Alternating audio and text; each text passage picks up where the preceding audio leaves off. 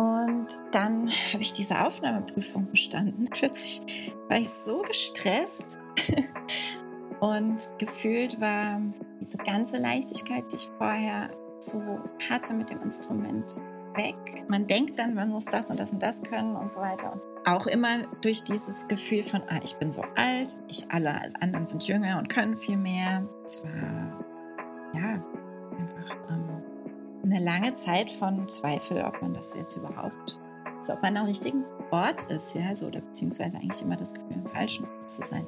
Die Wahl ist ja dann nur zu sagen, okay, ich mache es nicht, weil ich bin zu alt, was absurd wäre. Oder zu sagen, okay, ich bin älter als die meisten hier, aber ich bin halt hier und ich mache das jetzt auf meine Art und Weise, weil es gibt ja auch keinen anderen Weg. Hallo, mein Name ist Patrick Hinsberger und willkommen zu einer neuen Folge Wie übt eigentlich? Hier spreche ich einmal im Monat mit anderen Musikerinnen und Musikern über eines ihrer wohl privatesten Themen. Das Üben. Mein heutiger Gast ist die Musikerin Atina Kontu. Atina ist eine deutsch-griechische Bassistin, die im August diesen Jahres ihr erstes Album als Liederin veröffentlicht hat. Das Besondere hieran, Atina vermischt traditionelle griechische Folklore-Musik mit dem Element der Jazz-Improvisation und wurde dafür gleich auch für den Preis der deutschen Schallplattenkritik nominiert. Das ist aber nicht das einzige Besondere. Atina kam erst mit 20 Jahren zum Kontrabass und begann ihr Studium in Weimar, als sie schon 28 Jahre alt war. Wie sich das angefühlt hat und welche Ängste und Unsicherheiten sie dabei durchlaufen hat, darüber haben wir im Podcast gesprochen. Viel Spaß also nun mit der Folge. Die erste Frage, mit der es immer losgeht, heißt: Vervollständige folgenden Satz. Üben heißt für dich? Ja, eine Auseinandersetzung mit dem Instrument und auch ähm, so ein Reinfühlen in mich selber, wo, also manchmal finde ich im, im ganzen Alltag und so vergisst man manchmal, wo man selber steht und das ist so eine Zeit der Ruhe, wo man wirklich so in sich reinfühlen kann, gucken kann, wo, wo man ist und wo man hin will und wo der aktuelle Stand ist. Mhm. Bereitest du dich dann auch auf das Üben vor, wenn du sagst, es ist so eine Zeit, ähm, wo man so sehr mit sich ist, ähm, um die auch dann bestmöglich zu nutzen? Nee, ich bin eher eine ähm, da impulsive Überin.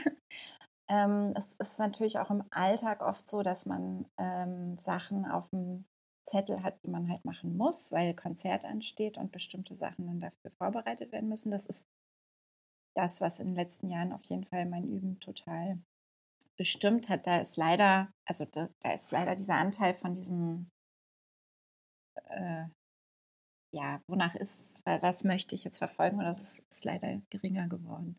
Mhm. Ähm, wobei ich nicht sagen würde, dass das dann weniger zum Ziel führt oder sowas. Also ähm, wenn man mit sich mit einer ganz bestimmten Musik auseinandersetzen muss. Also das, was das, was man dann da drin zu üben hat, bringt einen ja immer weiter. Absolut, auf jeden Fall.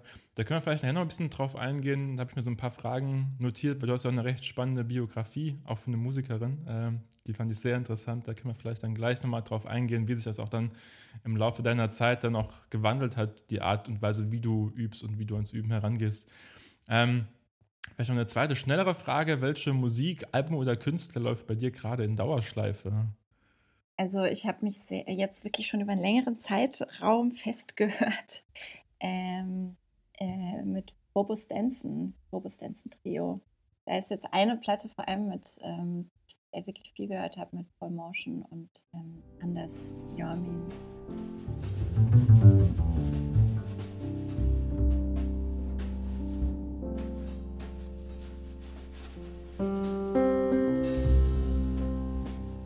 Gibt es eine CD, die dich musikalisch auf dein Spiel bezogen sehr geprägt hat oder keine konkrete? Ich habe so ein paar Lieblingsalben, auch viel so aus der Pop- oder Pop-Rock-Bereich oder sowas. Ähm, aber jetzt so, dass, dass ich mich da jetzt auf so einen bestimmten Bassisten oder Bassistin beziehen würde oder so, das habe ich jetzt nicht so. Mhm. Ich habe mich in der Vorbereitung so ein bisschen gefragt, weil dein Album, das letzte, was du veröffentlicht hast, oder das erste, was ja auch dann mit deinem deinem Quartett jetzt herausgebracht hat, Civaeri, ich hoffe, ich spreche das richtig aus, ja, ja. ähm, ist ja ein Album mit, mit griechischen ähm, Stücken, die du für ein Jazz-Combo so ein bisschen aufbereitet hast. Ähm, und super viele Odd-Meter-Stücke auch drin. Ich habe mich gefragt, ob, ob Odd-Meter-Künstler, wie es, also mir ist spontan Steve Coleman zum Beispiel mhm. eingefallen, ob die für dich so in deinem Hören irgendwie eine Rolle gespielt haben oder gar nicht. Nee, also nicht, nicht bewusst. Ähm, also die griechische traditionelle Musik ist halt total geprägt davon. Das ist, die Tänze sind meist, in meisten Fällen dort Mieter. Ähm, ich glaube, so Brad Meldau oder so habe ich, glaube ich, so viel gehört, was so, wo ich vielleicht so ein bisschen da jazzmäßig so hingehört habe oder sowas. Aber ähm, hm, ich habe mich nicht ähm, jetzt in Vorbereitung auf das Album habe ich eher mich mit der traditionellen Art und Weise, Odd zu spielen oder diese Tänze halt zu spielen, ähm, beschäftigt, als jetzt mit dem, mit den Jazz-Künstlern, die viel sowas machen. Also eher so ein, so ein traditionelles Herausfinden, wie quasi das das ist auch eine sehr natürliche Art, Odd-Meter zu spielen. Ich glaube, es ist uns, also ich habe jetzt keinen Migrationshintergrund zum Beispiel. Mir fällt Odd-Meter-Spielen immer sehr schwer, weil man damit ja nicht aufwächst hier normalerweise. Wir haben irgendwie so Dreier, maximal vielleicht noch so, wenn man das als Odd-Meter bezeichnen wollen würde.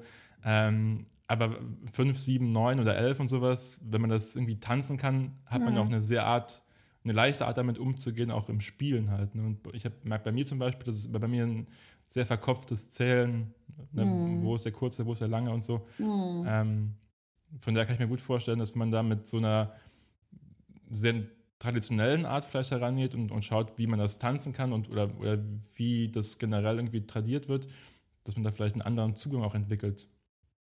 Ja, also ich bin mit der Musik sozusagen auch nicht so richtig aufgewachsen. Also ich habe das auch, ähm, also weil meine Eltern nicht so äh, traditionelle Musik gehört haben, sondern ich bin auch eher mit klassischer Musik oder der aktuellen Pop-Rock-Musik oder auch der 70er Jahre durch meinen Vater oder so aufgewachsen. Also ich habe jetzt bin nicht so, für mich war das auch ein Kennenlernen und Entdecken auch und Auseinandersetzen damit. Also es war schon in meiner Hörgewohnheit drin, aber ich kann diese Tänze zum Beispiel nicht, also habe ich nicht so gelernt wie ja wenn man in Griechenland zur Schule geht, lernt man die eigentlich so in der Schule auch. Ah, krass, okay. Mhm, auch heute war, noch? Ja, das weiß ich ehrlich gesagt jetzt gerade nicht okay. so, was so da gemacht wird. Aber ähm, ich war auch halt auf einer deutschen Schule in Athen und da war das gar nicht, äh, haben wir das nicht gelernt. Ja, ich, ich finde dieses äh, körperliche, ja, also das über den Tanz zu denken auch und diesen Tanz auch wirklich also es war irgendwie in unserer Erarbeitung von dieser Musik in diesem Jazz-Kontext, haben wir trotzdem versucht, dieses Tänzerische halt zu behalten und nicht so in der, ja, im Jazz gibt es ja auch eben immer diesen, diesen, diese Idee von der Verschleierung von äh, Taktarten oder sowas. Und das ist jetzt gar nicht so im Vordergrund, sondern eigentlich das in den Körper reinzulassen. So. Stimmt, das hört man der Musik auch so ein bisschen an, finde ich. also es hat was Sklavenartiges oftmals, man hört hm. nur gut ja, raus. aber es ist eigentlich, das ist ja nicht negativ auf jeden Fall. Es ist ja auch dann sehr, es lädt ein zum Tanzen. Ich habe das Album ja. jetzt irgendwie in den letzten, weiß ich nicht, in den letzten Wochen irgendwie super oft gehört. Um, umso öfter man das hört, umso mehr ist man auch in diesen, in diesem ah. Sklavenartigen drin. Das macht mega Spaß, das zu hören auf jeden Fall. Das ist, das ist super, schön. super cool auf jeden Fall. ähm, wo wir es gerade vom Album haben, du bist ja nicht nur jetzt mit deiner eigenen Band Mother ähm, aktiv, sondern ja auch, habe ich gesehen, in der Vorbereitung ganz viel als Sidewoman in, in verschiedenen äh, Jazz-Combo-Konstellationen. Ähm, wie schaut denn, oder ihr macht nächstes Jahr auch eine, eine Tour, habe ich gesehen, äh, mit deiner Band jetzt, ne? Mhm. Wie schaut denn da so ein typischer Überalltag bei dir aus, wo du dich dann auf diese verschiedenen Musikstile und jetzt auch auf die Tour, die ansteht, da vorbereitest? Mhm. Ja, also wenn ich viel unterwegs bin, dann ist natürlich äh, wenig Zeit. Das muss dann irgendwie super, also ich mache dann diese klassischen technischen Sachen, die man halt macht, um einfach die Finger geläufig zu halten und auch so von der Kraft äh, so drin zu bleiben. Viel mit dem Bogen dann auch. Ähm, und um mich jetzt auch auf Projekte vorzubereiten mit neuer Musik, die ich noch nicht kenne, das, da höre ich dann viel, auch im Zug, wenn ich im Zug sitze oder so, dann, dann höre ich viel ähm, Aufnahmen, die mir dann vielleicht zugeschickt werden oder so und ähm, versuche dann schon einfach oder dann die Noten mitzulesen und dann schon die Stücke wirklich so zu lernen ohne das Instrument. Ähm, da ist man dann, finde ich, hat man schon einen Großteil der Arbeit geschafft, wenn man so, so sich reingehört hat in die Sachen und das dann noch umzusetzen im Instrument ist dann der letzte Teil für mich. Mhm. Das heißt, mentales Üben gehört dann auf jeden Fall für dich auch sehr, sehr stark zum Überalltag dazu, auf jeden das Fall. Hören auf jeden Fall. Also jetzt in, dem, in dieser Funktion als äh, Sidewoman, so, dass mhm. ich wirklich, dass ich nicht so irgendwo hinkomme und das Notenblatt vor mir habe und dann die Musik zum ersten Mal höre, weil das, da steht ja nicht alles drauf. Also einfach wirklich sich schon, sich schon so ein bisschen so ein Bild zu machen von, von dem, was die, der, der die andere Künstlerin da möchte äh, und ähm, was das für eine Musik ist, die da geschrieben ist, das vorher wirklich in sich reinzulassen und dann mit diesem Gehörten auf das Blatt zu schauen. Also eine Klangvorstellung im besten Fall vorher ja. schon zu haben, ja. bevor man quasi. Das geht natürlich nicht immer, ne? Also manchmal ist es halt so, oder oft ist es auch so, dass man einfach, dass man keine Aufnahme hat vorher oder so, aber Mhm. Übst du als Bassistin dann auch viel mit dem Klavier, um, um so harmonische Abläufe auch dir da vorstellen zu können oder, oder gar nicht? Na, wenn ich häng, wenn ich irgendwo mal hängen bleibe und das nicht verstehe oder so, oder mir das nicht äh, deutlich machen kann, dann gucke ich mir das am Klavier an. Ja. Das ist, finde ich, die effektivste Art, um manchmal ja, Fragen zu klären, die sich plötzlich dann auflösen, schnell. Ja. Ja, voll. Du hast vorhin was Spannendes gesagt, dass wenn du viel unterwegs bist, dass dann natürlich die Zeit logischerweise ein Faktor ist, der das Üben stark limitiert. Hast du so eine typische, also gibt es für dich einen guten Zeitpunkt zum Üben oder irgendeine eine spezielle, in Anführungszeichen, mentale Verfassung? Also, weiß ich nicht, bist du so ein typischer, ich stehe morgens auf und das Erste, was ich am Tag mache, ist zum Bass zu greifen und zu üben, weil ich dann weiß, das ist dann so, dass der Kopf frisch und ich bin am fittesten und dann ist es gemacht auch in Anführungszeichen für den Tag und dann kann irgendwie, wenn dann ein Anruf reinkommt, habe ich zumindest das für mich schon mal erledigt oder hast du kein so ein typisches, so, so, so, so einen Ablauf einfach oder so eine, genau, ja so einen Ablauf einfach? Ja, ich habe ich hab nicht so einen Ablauf. Ich finde es immer angenehm, wenn, wenn das ähm, so sein kann, dass ich das vormittags mache. Find, mag ich das total gerne. Hm. Aber es ist halt einfach oft nicht gegeben, dass, man, dass, man, das selber entscheiden kann, wann man das äh, macht. Und da ist mir eher so, also mir ist es wichtig, dass ich mich körperlich fit fühle, dass ich mich, dass ich mich gut fühle, dass ich keine, also wenn ich zum Beispiel äh, Rückenschmerzen habe oder sowas, dann werde ich die Zeit eher nutzen und Yoga machen oder ähm, irgendwas, was mir da hilft, als Bass zu spielen. Das ist irgendwie jetzt so unter, unter Schmerzen oder sowas oder irgendwie einem körperlichen Unwohlsein da irgendwas zu machen, ist für mich nicht zielführend. Das ist auch so ein bisschen, was du vorher ganz am Anfang meintest mit diesem Fühlen, dass für dich ein Üben ein sehr starkes in dich hineinfühlen wahrscheinlich ist. Und wenn du dann irgendwie merkst, okay, das fühlt sich irgendwie gerade alles nicht so yeah. an, wie es sich anfühlen sollte, dann macht Üben auch wahrscheinlich einfach auch keinen Sinn, ne? Ja, finde ich, also klar, so ein, so ein gewisses äh, dranbleiben, also muss halt irgendwie ne gewisses äh, dranbleiben, aber ähm, ob ich jetzt wirklich ganz tief einsteige in ein Thema oder, oder nicht, das entscheide ich relativ spontan jeden Tag. Ich habe ja vorhin schon mal ganz kurz angedeutet, dass du eine recht spannende Biografie hast, wie ich finde, ähm, was dein Musikerinnen-Dasein angeht. Ähm, du kamst ja erst mit 20 Jahren, wenn ich das richtig recherchiert habe, zum Kontrabass. Und Du warst 28, als du das Hochschulstudium angefangen hast. Mhm. Würdest du sagen, da gibt es irgendwie in dieser, also in der Zeit vor dem Hochschulstudium und danach irgendwie eine, eine, eine Art und Weise, wie sich dein Üben verändert hat? Weil in beiden Fällen warst du ja schon erwachsen und da ist ja Üben nicht mehr so dieses, oder weniger auf jeden Fall dieses entdeckende, spielerische, wie man das hat, wenn man zum Beispiel ein Instrument mit sieben, acht, neun oder zehn Jahren anfängt zu lernen. würdest du sagen, da gibt es einen, einen, großen Unterschied, wie sich dein Üben jetzt innerhalb dieser Zeit verändert hat? Ich habe das ähm, hm, ähm, ja, also ich, ich, für mich war das so, dass ich, ähm, ich habe sehr klein mit Klavier angefangen, also mit vier oder so. Und ähm, hatte dann total spielerischen Zugang und auch äh, immer übers Gehör und so. Ähm, aber Klassik immer. Ähm, und das hat mich irgendwann aber total frustriert, dieses alleine am Instrument sitzen und so in meinem Kämmerchen üben und dann hatte ich einmal im Jahr Vorspiel bei meinem Lehrer, dann habe ich versagt, äh, dann durfte ich wieder ein Jahr üben. So, das war irgendwie sehr, also viel, also, ne, also je weiter man dann kommt in diesem Klassik, was aber auch jetzt nicht auf ein Studium oder so hinarbeitet. Und ähm, äh, dann habe ich irgendwie äh, den Bass entdeckt und Jazz entdeckt und so. Und das war dann erstmal ein total spielerischer Zugang, überhaupt ein neues Instrument zu lernen. Wirklich ganz frisch zu sagen, ich muss hier überhaupt nichts können. Ich, ich lerne jetzt ein neues Instrument und ich, und ich fange an bei Stunde 1 und, und ich habe darauf noch nie gespielt. Und da habe ich auch erstmal wieder so einen total spielerischen Zugang gehabt und hatte Freude an jeder Viertelstunde, die ich geübt habe, weil auch am Anfang muss man ja erstmal überhaupt die Muskeln aufbauen. Also da kann man ja gar nicht so lange am Stück und so.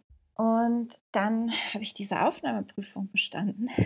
Plötzlich war ich so gestresst und gefühlt war diese ganze Leichtigkeit, die ich vorher so hatte mit dem Instrument, weg. Und plötzlich äh, musste ich irgendwie Sachen können oder so, man denkt dann, man muss das und das und das können und so weiter. Und also da musste ich mich nochmal richtig, also da habe ich wirklich was verloren, was ich mir ganz langsam wieder,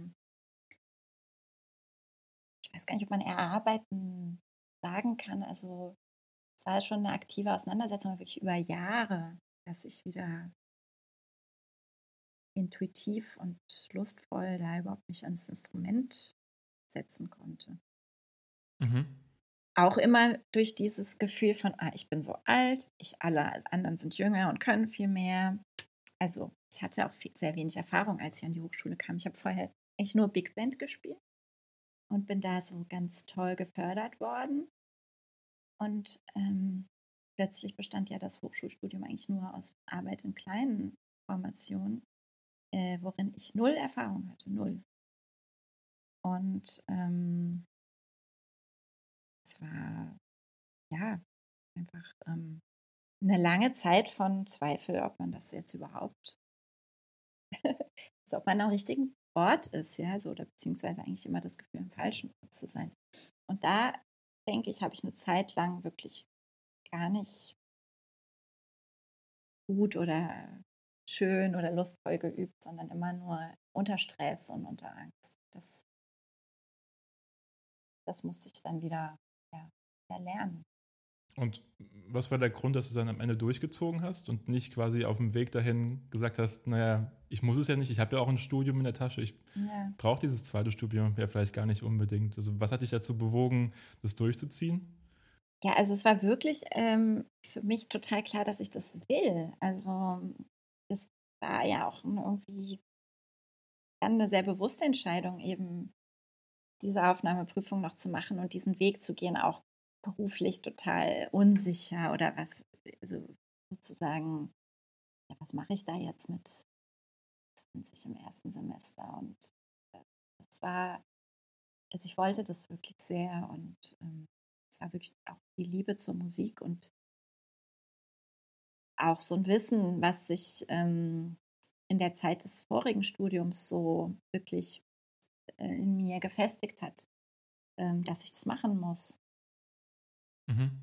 Also unterscheidest du denn auch ganz bewusst so zwischen einem Beruf, den man hat, und einer Art von Berufung, so wie du es jetzt so ein bisschen beschreibst, wenn du sagst, naja, ich wusste immer, dass das ist das, was ich gerne will?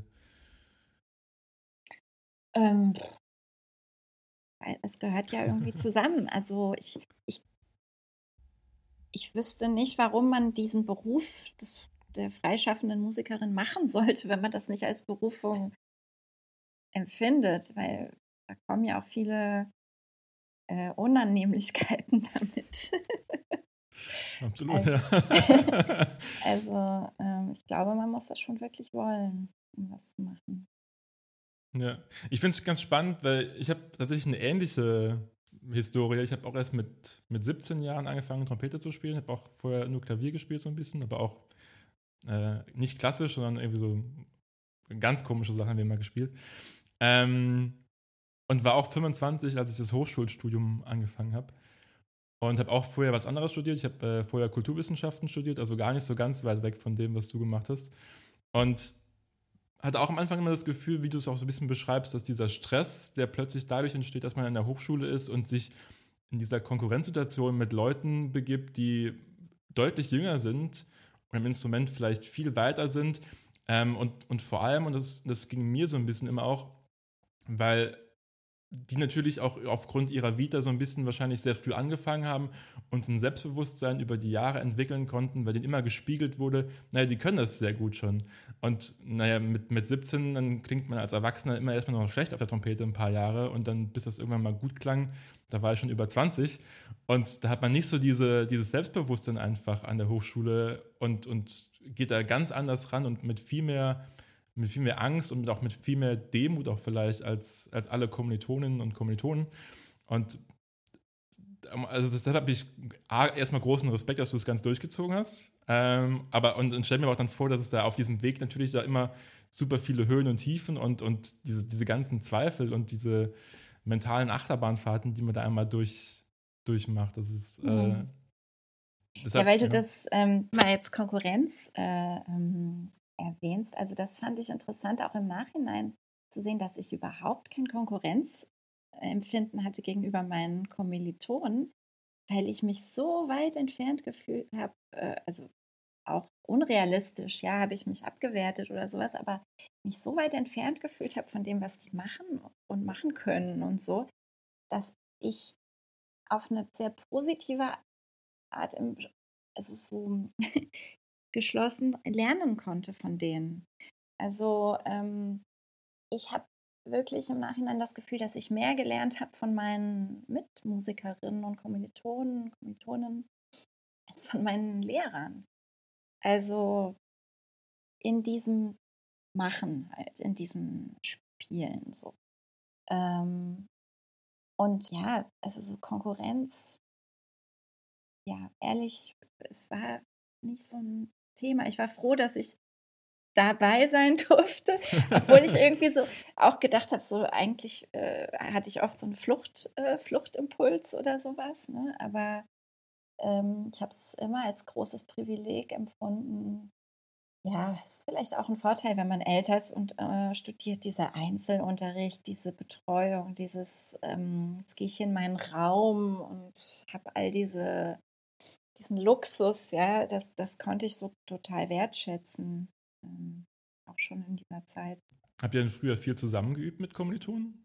Wenn du sagst, dass du davon viel gelernt hast, oder? Nee, leider nicht. Ich habe äh, hab heimlich von denen gelernt, wenn wir zusammen gespielt haben.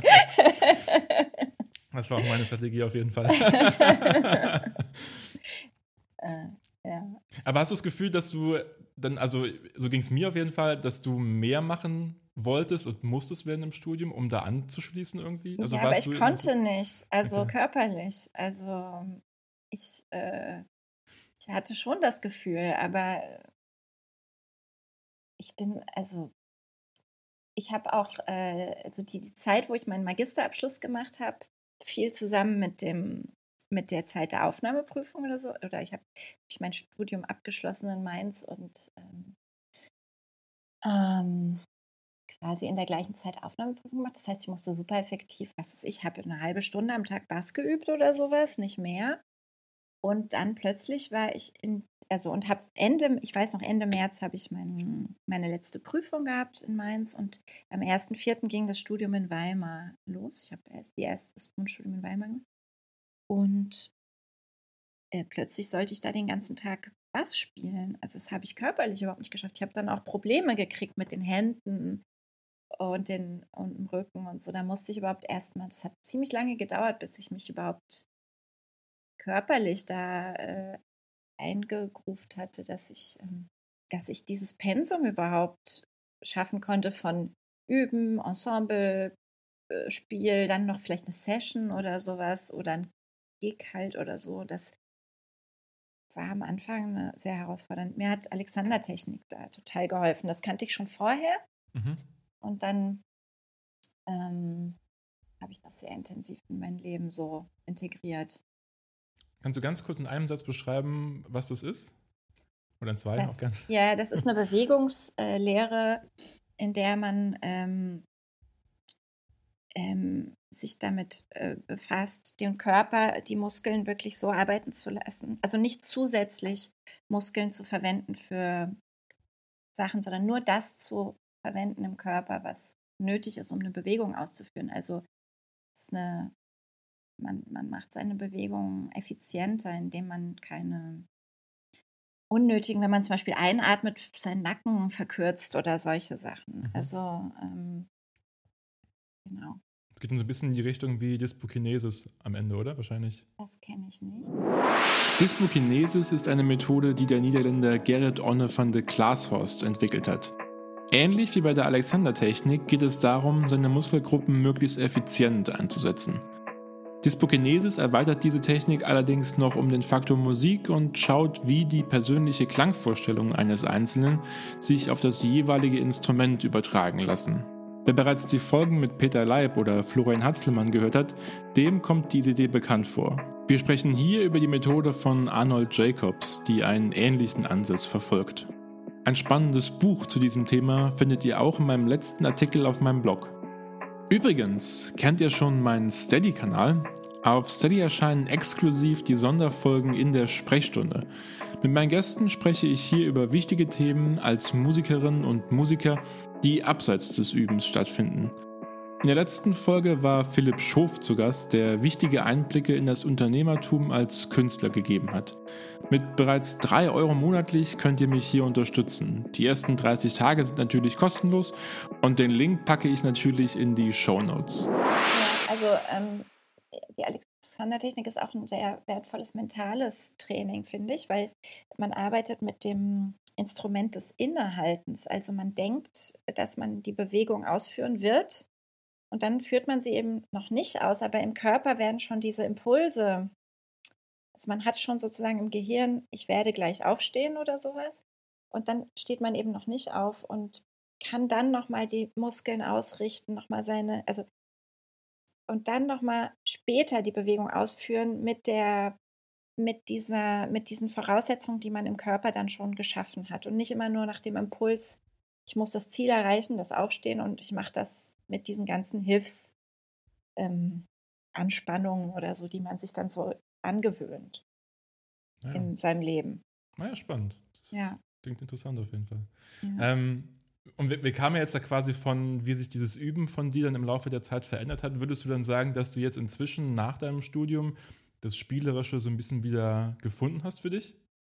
Ja, total. Also das war für mich ein ganz interessant zu beobachten, dass äh, nach meinem Abschluss an der Hochschule es so ein, zwei, drei Jahre gedauert hat und sich mein ganzes Verhältnis zum Instrument nochmal total verändert und entspannt hat. Und ja, ich auch wirklich dann gemerkt habe, wenn ich in, diesem, in dieser Übezeit die Sachen verfolge, die mich wirklich interessieren und in denen ich besser werden will und die ich äh, auch in, der, in die Musik reinbringen will und nicht immer nur diesen Fokus auf, was kann ich noch nicht und was, ähm, was ist nicht gut.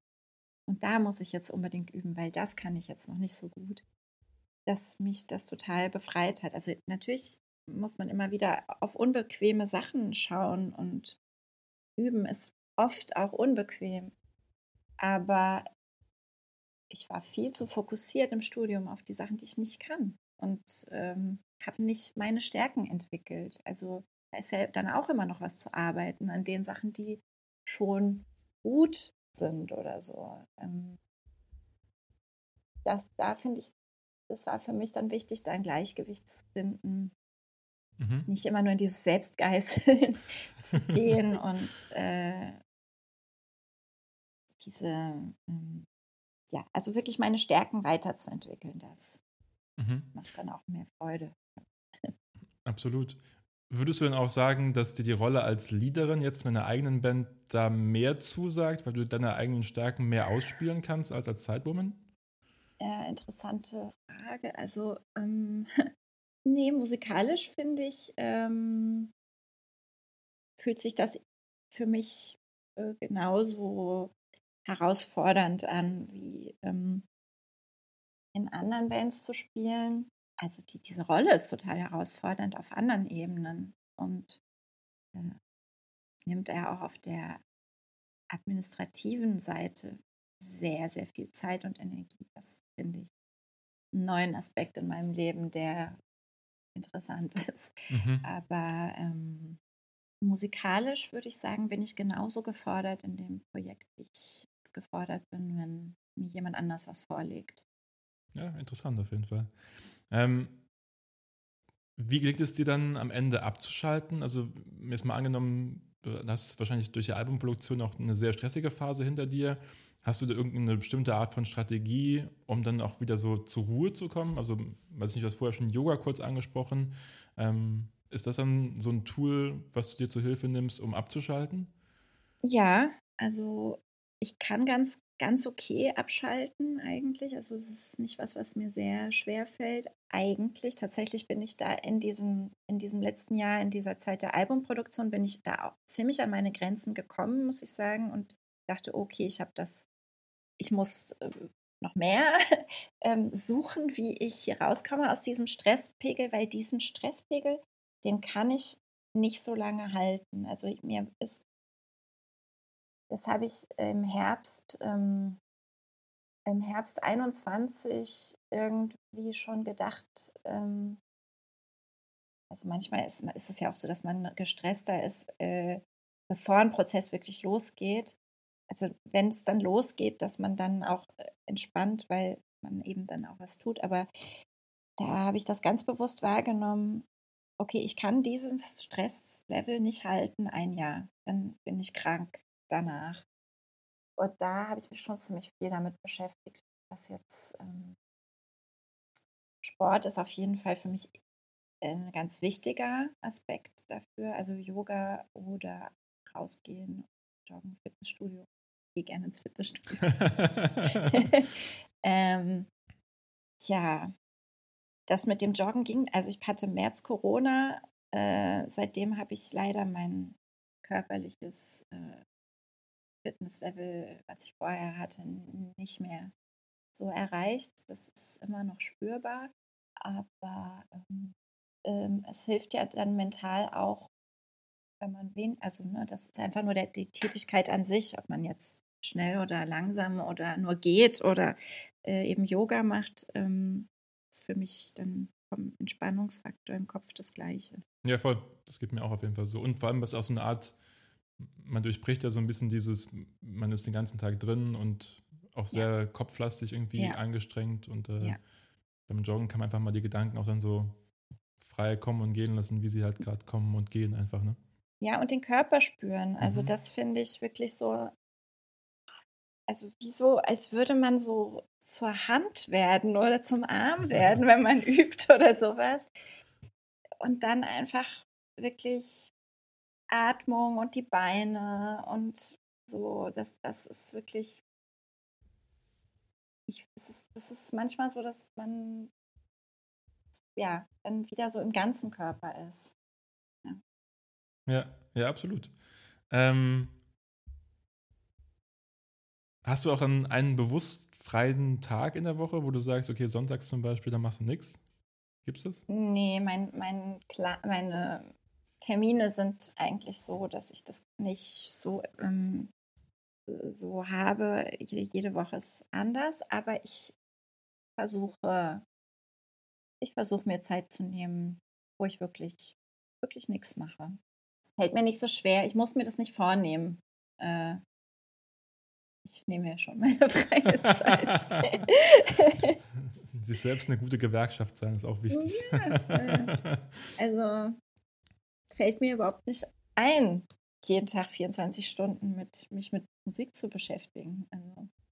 Ja, ist ja auch sehr gesund. Ich glaube, das ist ja wahrscheinlich dann auch so ein, so, ein, so ein Ding, wenn man vorher was anderes gemacht hat. Man kennt ja auch quasi so ein, so ein bisschen, in Anführungszeichen, ein Leben davor und, und, und kennt diese ganzen spannenden Sachen, äh, ja. die noch außerhalb der Musik irgendwie existieren. Das fand ich auch mal mega bereichernd, weil man hat ja auch, auch in so Gesprächen in der Hochschule irgendwie einen anderen Zugang, sobald man natürlich A, älter erstmal ist, aber auch B, ein anderes Studium schon mal hinter sich gebracht hat, wenn man andere Einflüsse schon mal hat. Ich, dieses mhm. erste Semester ist ja nur einmal das erste Semester. Man hat ja quasi, mhm. einmal ist man so komplett verloren irgendwo mhm. und, und muss sich zurechtfinden. Und das hat man mhm. ja quasi alles schon mal gemacht und, und hat da ganz viele Einflüsse und Erfahrungen. Und von daher, ähm, ja, finde ich es auch wichtig, da trotzdem irgendwie andere Sachen spannend und interessant zu finden, die dann auch ja auf die Musik irgendwie einzahlen können am Ende. Ne? Absolut. Ne? Also das finde ich auch äh, total wichtig, sich so Inspirationen zu holen. Und das ist auch, also ich finde, also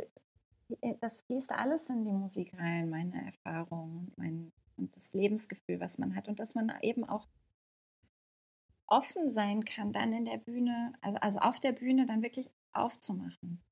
Das ist ja auch ein Zustand, den man ähm, ja das, das ist ein geistiger Zustand oder sowas, ne? dass, man, dass man sagt, okay, und jetzt ähm, bin ich auch verletzlich auf der Bühne und zeige jetzt ein Gefühl und äh, sowas. Und das, ja, dafür finde ich, muss man auch mal andere Sachen anschauen im Leben, als jetzt eben, ja, das Fach, ja, jetzt übe ich Kontrabass oder so. Mhm. Sehe ich, sehe ich ähnlich auf jeden Fall. Ähm, wir kommen langsam schon zum, zum Ende unserer, unserer kleinen Runde hier. Ähm, und am Ende habe ich mal zwei, zwei, zwei Fragen äh, für alle die gleichen. Äh, was übst du gerade, was du noch nicht so gut kannst? Darf auch gerne nicht musikalisch sein. Ja, also äh, ich habe leider jetzt gerade nicht so, also ich mich hat das, ich habe das schon gelesen, ähm, vorher und fand das, ähm, hat mich total inspiriert. Ich habe gedacht, so, ich will unbedingt mal wieder was Neues lernen. das ist ja ein Privileg, wenn man das äh, darf. Ähm, ich würde sagen, dass so im letzten Jahr diese, dass ich in dieser Bandleaderin-Rolle reinwachsen musste und da lernen musste, Entscheidungen alleine zu treffen, selbstständig und ähm, ohne Rücksprache, weil auch die Leute auch gar keine Zeit haben, ständig Rücksprache zu halten für alles und so, ne? Und das, das äh, habe ich richtig lernen und üben müssen. Und, ähm, und ja, dann auch aufzutreten äh, gegenüber Veranstaltern oder so und ähm, zu verhandeln. Und da habe ich, da, da lerne ich viel gerade aus dieser Rolle heraus. Aber ist das so für dich ein, so, so, ein Prozess von ins kalte Wasser springen und gucken, wie ich dann dabei lerne? Oder hast du jemanden an der Hand, der dich da unterstützt? Nee, ich habe ich hab niemanden, der mich jetzt konkret unterstützt. Ich, äh, an, an, Stellen, wo ich nicht mehr weiter weiß, ähm, frage ich Leute, von denen ich glaube, dass sie mehr Erfahrung haben als ich. Und ähm, von denen ich das weiß. Ähm, und ansonsten finde ich, ist das genau dieser Prozess, der für mich wichtig ist, eben ohne diese Rücksprache wirklich mal zu überlegen, was finde ich jetzt richtig? Und dafür stehe ich jetzt ein. Keine Ahnung, ob es jetzt eine Gagenverhandlung ist oder so. Klar. Und dann, ähm, und dann ähm, an kritischen Punkten immer wieder auch Rücksprache mit Leuten die ich da schätze oder denen ich vertraue. Mhm. Ja, spannend. Ähm, und gibt es einen Tipp, einen konkreten Tipp, den du deinem jüngeren Erstsemester Musikstudierenden ich mitgeben würdest aus deiner heutigen Perspektive? Ja, also ich habe mich eben immer so fehl am Platz gefühlt und das und ich habe mit Angst mit Angst gelernt oder so. Das funktioniert einfach nicht und da ähm, das ja, wünschte ich, ich hätte mir jemand wirklich da ein bisschen mehr äh, Ruhe vermitteln können, dass man auch Zeit hat. Also die Sachen dauern so lange, wie sie dauern, aber die passieren dann trotzdem. Aber wenn du sagst, du hast mit Angst gelernt, dann, dann, dann ist das so ein bisschen, ähm, wie kann man das gut formulieren? Ähm, Wäre dein Tipp, angstfreier zu sein oder so, so ein bisschen so eine, so eine Gelassenheit den Leuten mitzugeben? Ja, ja ich meine, ich glaube, das ist ein Tipp, der nicht funktioniert. Hab keine Angst oder sowas. ne? Das ist ja, also da, ja, also gelassene, also zu vertrauen, dass man eben nicht fehl am Platz ist und dass man mit der Zeit die Sachen lernen wird. Und wenn man die jetzt noch nicht kann, ist das nicht schlimm. Also sind alle da, um zu lernen. Also ich und, ähm, und das Lernen ist sowieso das Wichtigste und das hört nicht auf. Also ich äh, habe dann total das Vertrauen mittlerweile in diesen Prozess sozusagen, dass man auch wirklich in großen Bögen denken sollte. Also nur weil was jetzt nach zwei Monaten nicht klappt, heißt das überhaupt nichts. Also das klappt dann vielleicht in zwei Jahren und das ist dann immer noch super. Ja, schön, dieses Vertrauen irgendwann dann mal erfahren zu haben und, und zu hm. wissen, dass es kommt auf jeden Fall. Das geht ja vielleicht hm. auch nicht immer jedem so, ne? Oder jeder so. Nee, das ist, glaube ich, ein wichtiger Punkt und wo ich auch wünschen würde, dass man jüngere Leute wirklich stärken würde in diesem, also dieses ist ja so ein Zeit, so ein Hetz, Hetzen, ja. Also das, man muss ja auch alles hier so können, so möglichst jung und so weiter. Ne? Und da bin ich ja eben genau äh, eben nicht gewesen. Und ähm, die Wahl ist ja dann nur zu sagen, okay, ich mache es nicht, weil ich bin zu alt, was absurd wäre. Oder zu sagen, okay, ich habe jetzt, also ich bin älter als die meisten hier, aber ich bin halt hier und ich mache das jetzt auf meine Art und Weise, weil es gibt ja auch keinen anderen Weg. Logisch. Ich würde mir übrigens mehr Diversität an den Hochschulen wünschen, auch in dieser Alters, ähm, in diesem Altersaspekt. Das finde ich wird wenig thematisiert. Äh, diese Altersgrenzen für Studien und so, das finde ich, ist ja auch in anderen Ländern teilweise eben nicht so. Finde ich überhaupt nicht sinnvoll. Ja, ist wahrscheinlich auch dieses ganze, ähm, dieses ganze Fördersystem, was es auch, glaube ich, an älteren Leuten schwieriger macht, auch die, die Hemmschwelle zu überwinden und zu sagen, ich versuche das einfach jetzt noch, weil ich halt nicht diese ganzen Jugend musiziert, Jugend jazzt und ja. das Förderensemble durchgelaufen bin. Genau. Und, und dann trotzdem aber dann mich genauso als wertigen Musiker oder wertige Musiker empfinde halt, ne? Ja, und am Ende das Publikum interessiert sich überhaupt nicht dafür. also, ne, also jetzt auch so aus der Perspektive von jetzt. Klar. wo kommt jetzt Erfolg her oder sowas, ne? Das bestimmt nicht, weil man irgendeinen Preis gewonnen Also ich habe noch nie einen Preis gewonnen. Also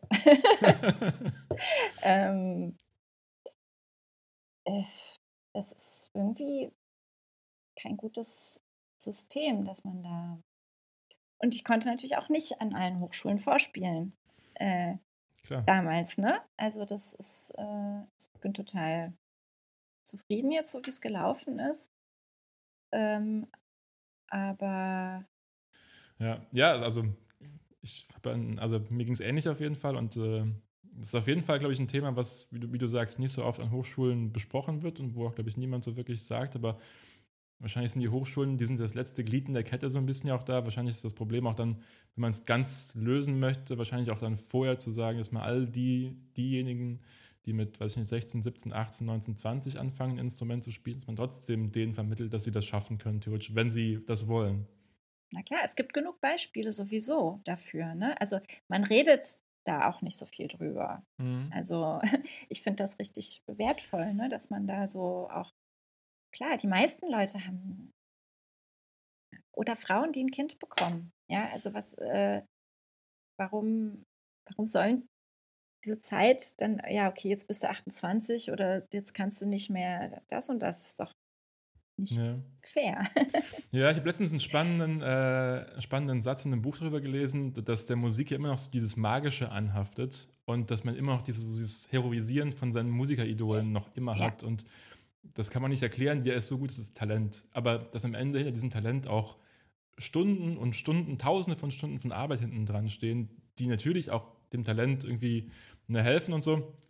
Aber dass es nicht nur Talent einfach ist und dass dieses Mystische da einfach auch, glaube ich, zum, zum Großteil auch entzaubert gehört. Absolut. Sollte. Es es profitieren halt viele Leute von diesem ja. Mythos. Ähm, deshalb gibt es da nicht so, nicht so ein Interesse.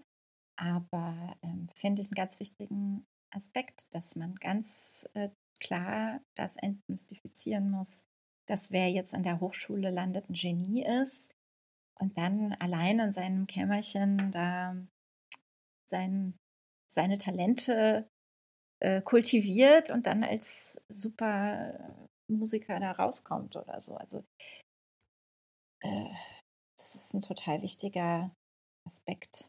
Ja, absolut, stimme ich dir zu. Und deshalb ist es auch umso schöner, dass du heute hier im Podcast zu Gast warst und äh, dass wir quasi so eine Perspektive da mal aufzeigen konnten, wie das noch ist, mit, mit 28 erst das Studium zu beginnen, dass es das trotzdem eine sehr erfolgreiche und spannende Musikerkarriere irgendwie daraus entstehen kann. Also ganz herzlichen Dank für das Gespräch. Mich hat es riesengroßen Spaß gemacht. Mir auch. Vielen Dank, Atina Kontu.